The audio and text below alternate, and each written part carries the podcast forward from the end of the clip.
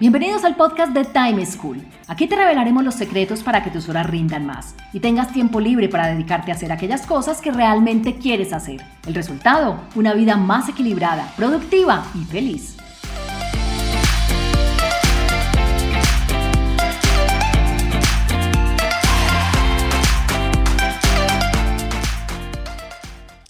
Hola, soy Juan Pablo Lema, un inquieto por la productividad y un estudioso del manejo del tiempo.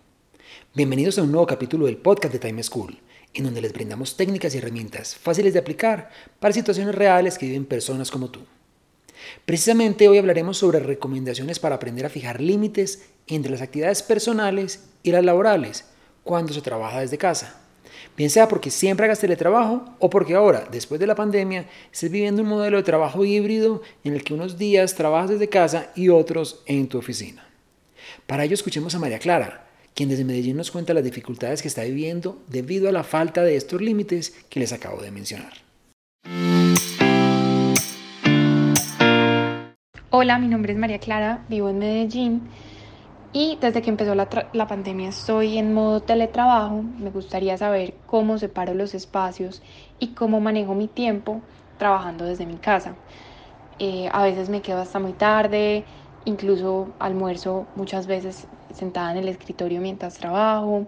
Entonces quisiera saber cómo que, me puedes recomendar para separar los espacios, para manejar mejor el tiempo y, y trazar como esos límites entre mi vida laboral y el resto de los aspectos de mi vida. Lo que le está pasando a María Clara es una de las situaciones más comunes para todos aquellos que, o incluyéndome a mí, que trabajamos desde casa, bien sea porque son independientes y no tienen una oficina en la cual trabajar, o bien porque son empleados y algunos días de su jornada trabajan desde la casa. Y es que aunque trabajar desde casa puede traer, y en efecto estoy seguro que lo hace, muchísimos beneficios para la productividad laboral, resulta que el gran sacrificado normalmente tiende a ser ese bienestar personal. Porque no solo terminamos cediéndole los espacios personales, esos lugares físicos, a las actividades laborales, lo que antes era para nosotros nuestro espacio de descanso, ahora se vuelve espacio de trabajo, sino que también terminamos compartiendo, regalando nuestro tiempo. Pasamos de dejar o dedicar tiempo a lo personal para dedicárselo a lo laboral. Por ello, si la situación de María Clara te suena familiar, o si trabajas algunos días desde casa y no te has dado cuenta de esto, quédate en sintonía porque te voy a compartir algunas recomendaciones para que evites que tu trabajo en casa se consuma tu tiempo personal. Primero, Delimita el espacio de trabajo. Segundo, establece una rutina de trabajo en casa. Y tercero, planea tus actividades personales. Miremos cada una de ellas en detalle. Mi primera recomendación para María Clara y para todos los que trabajan desde casa es que delimiten el espacio de trabajo. Cuando habla de delimitar el espacio me refiero a dos dimensiones específicas, tanto al lugar físico como al tiempo en el que van a trabajar. Es decir, cuando nos referimos al espacio físico, no trabajen todos los días desde un lugar distinto en la casa. No es que un día trabaje desde el cuarto, luego trabajo desde el estudio, otros momentos trabajo desde la sala, otros desde el comedor. No. Definan en qué lugar de la casa es en el que van a desempeñar sus actividades laborales y siempre háganlo desde el mismo. Y también me refiero a la dimensión del tiempo. Esta delimitación se refiere a que definan en qué horario van a trabajar, establezcanse un horario. Normalmente cuando trabajamos desde la casa somos un poquito más flexibles, tanto en la hora de empezar, puede que sea antes o después, como en la hora de terminar, que normalmente viene siendo después.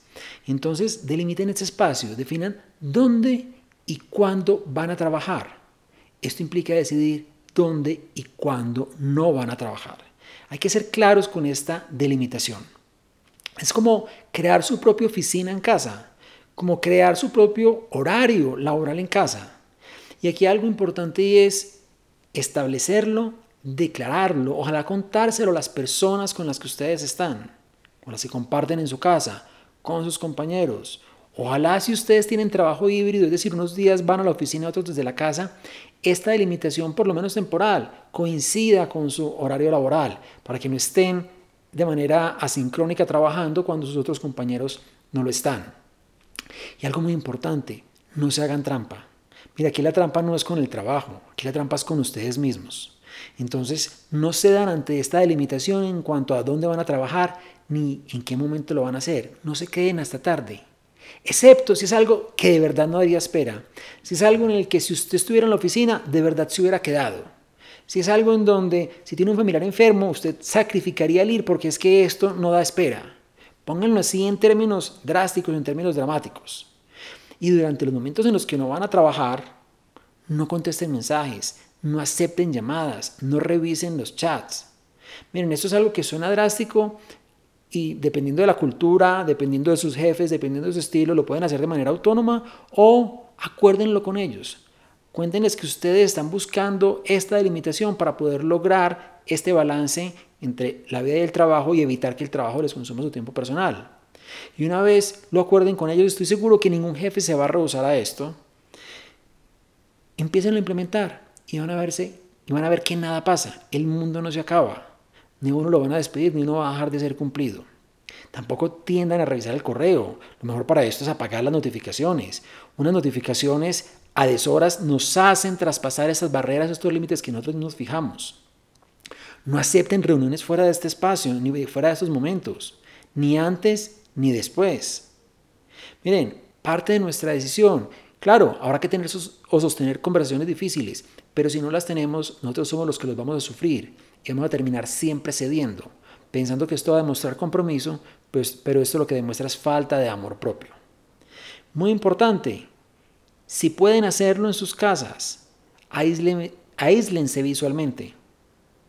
¿Por qué? Porque cuando hay otras personas en la casa y los ven ahí, se van a dar cuenta como si ustedes estuvieran en la oficina, no los van a tener a la mano para interrumpirlos.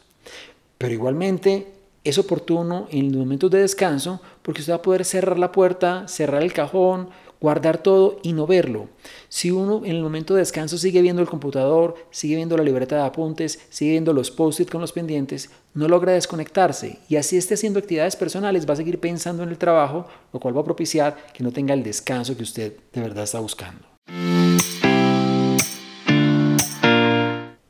La segunda recomendación que tengo para María Clara es que defina una rutina. ¿Cómo así? Miren, una rutina es algo que uno hace todos los días de la misma manera. Y por ello se vuelve como autómata. Uno tiene que pensar en qué tengo que hacer. La rutina está muy relacionada con la delimitación anterior, pero lo que implica, por ejemplo, es que todos los días empiecen a la misma hora. No simplemente que trabajemos 8 horas o 7 horas o 9 horas, no, es que empecemos siempre a la misma hora, que además terminemos siempre a la misma hora, que saquemos nuestro descanso para almorzar a la misma hora.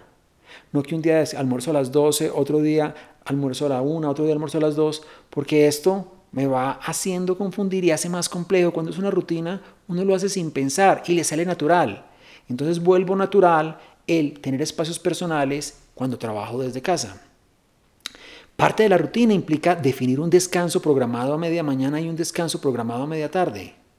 Piense que si usted está a casa 15 a 20 minuticos a media mañana, 15 o 20 minuticos en la tarde, su hora completa para almorzar. Es valiosísimo porque usted va empezando a marcar ese territorio. Y esta rutina, usted sabe que a las 10, 10 y cuarto, 10 y media tiene que parar. Entonces no programa reuniones en esos momentos. Igual a la 1 o 12 y media cuando vaya a parar a almorzar. Igual en la tarde. Con esto van a lograr que nunca almuercen sobre el escritorio de trabajo y mucho menos cuando estén trabajando. Porque no solo no les va a aprovechar, no lo van a disfrutar, sino que al final no se van a lograr desconectar, que es el propósito de los descansos, que uno se desconecte, se recargue y pueda adquirir energías adicionales para poder continuar en la jornada. Aprovechen y parte de la rutina, sea que no solo almuerzan, porque no es ingerir los alimentos a la carrera, sino que salen y dan una vuelta, caminan, bien sea por el conjunto residencial en donde vive, bien sea una vuelta a la manzana en su sector, pero aprovechen y despejen. Esta técnica inclusive se llama sacar a caminar el perro. Si tienen un perro, sáquenlo, si no, no importa, salgan y caminen porque esto le permite a uno desconectarse, de verdad, sale uno a dar una vuelta y empieza a pensar en otras cosas, en el arbolito, en el pájaro, en la flor, en el carro que pasó, en la persona que saludó y se logra desconectar y de verdad ese es el verdadero descanso. Si usted se queda en su casa durante toda la hora de almuerzo, pues ahí está la tentación de voy a responder más mensajes, voy a aprovechar y me desatraso y al final no termino descansando. Miren, para fijar estas horas de almuerzo, de descansos, pueden hacerlo con un recordatorio. Pueden hacerlo con aplicaciones que le ayudan a uno a bloquear y uno define estas aplicaciones, qué tipo de aplicativo, qué tipo de programa, qué tipo de equipo quiere bloquear. Y simplemente si uno dice, no, es que voy a trabajar hasta las 5, programa sus aplicaciones y a las 5 le sale una alerta. Dice, dijiste que querías dejar de trabajar. ¿Estás seguro que quieres seguir utilizando el Outlook? ¿Estás seguro que quieres seguir utilizando el Gmail? Y ya está en uno, por lo menos esta conciencia en donde es momento de cambiar, es momento de fijar el límite y parar. Ahora, no se dejen tentar. Aquí lo fácil es que uno diga, ay, voy a dormir un poquito más, uno tengo reunión temprano, o ay, voy a aprovechar para hacer una diligencia o una vuelta personal. Porque es que somos muy dados a darnos cuenta cuando el trabajo nos roba el tiempo personal, pero normalmente es la consecuencia de que algunos días nuestras actividades personales también le roban tiempo al trabajo. Y esta mezcla es la que desdibuja las fronteras o estos límites y lo hacen mucho más complejo. Entonces, Nunca hagan actividades del hogar en horario del trabajo. Traten de evitar hacer diligencias, vueltas en horario de trabajo. Y no dejen que otras actividades se traspasen. Miren, estos límites son importantes tanto de ida como de vuelta. Y por ello hay que ser muy conscientes de ellos, declararlos, fijarlos y cuidarlos, además de buscar herramientas, mecanismos como recordatorios o aplicaciones que nos ayuden a ponerlos en práctica. Mi última recomendación para María Clara es que planee lo personal. ¿Por qué? Porque una de las razones, quizás la principal razón por la cual uno sigue trabajando, a pesar de haber terminado el horario, es porque lo personal no está, no está planeado. Mientras que el trabajo sí, porque el trabajo hay un montón de recordatorios que me van diciendo, hace esto, veo la bandeja de correo con mensajes por responder, veo un archivo que tengo que leer, veo un mensaje que me llegó por eh, WhatsApp o por otro chat. Entonces uno sigue, porque lo personal normalmente está en nuestra mente. El trabajo llega, lo personal soy yo el que tengo que imponerlo, soy yo el que tengo que fijarlo, no hay nadie que me presione a realizar nada personal. Entonces una buena práctica es planearlo y para planearlo hay varios pasos. El primero es haga una lista de lo que a usted le gusta hacer, de en qué le gustaría pasar el tiempo. No se lo imagine en su cabeza, ojalá sea por escrito, haga la lista. Ah, es que quiero hacer ejercicio. Ah, es que me gustaría poder sacar tiempo para leer. Es que quiero también ver una serie o una película o algo que está pendiente, ir a cine. Quiero verme con un amigo. Quiero salir a comer. Hagan la lista completa de las cosas. Una vez hagan la lista, agéndenle momento a cada uno de ellos. Decidan qué día de la semana lo van a hacer a qué hora lo van a hacer y bloqueen su calendario. Miren, cuando está el calendario bloqueado va a pasar que en general no les van a poner otras reuniones o cuando los van a citar a una reunión, por ejemplo, ustedes van a decir, mm, ¿será que cedo lo personal? O me acuerdo de esta fijación de límites que ya les había hablado antes. Entonces va a ser una barrera para que el trabajo se expanda, para que el trabajo se monte sobre lo personal.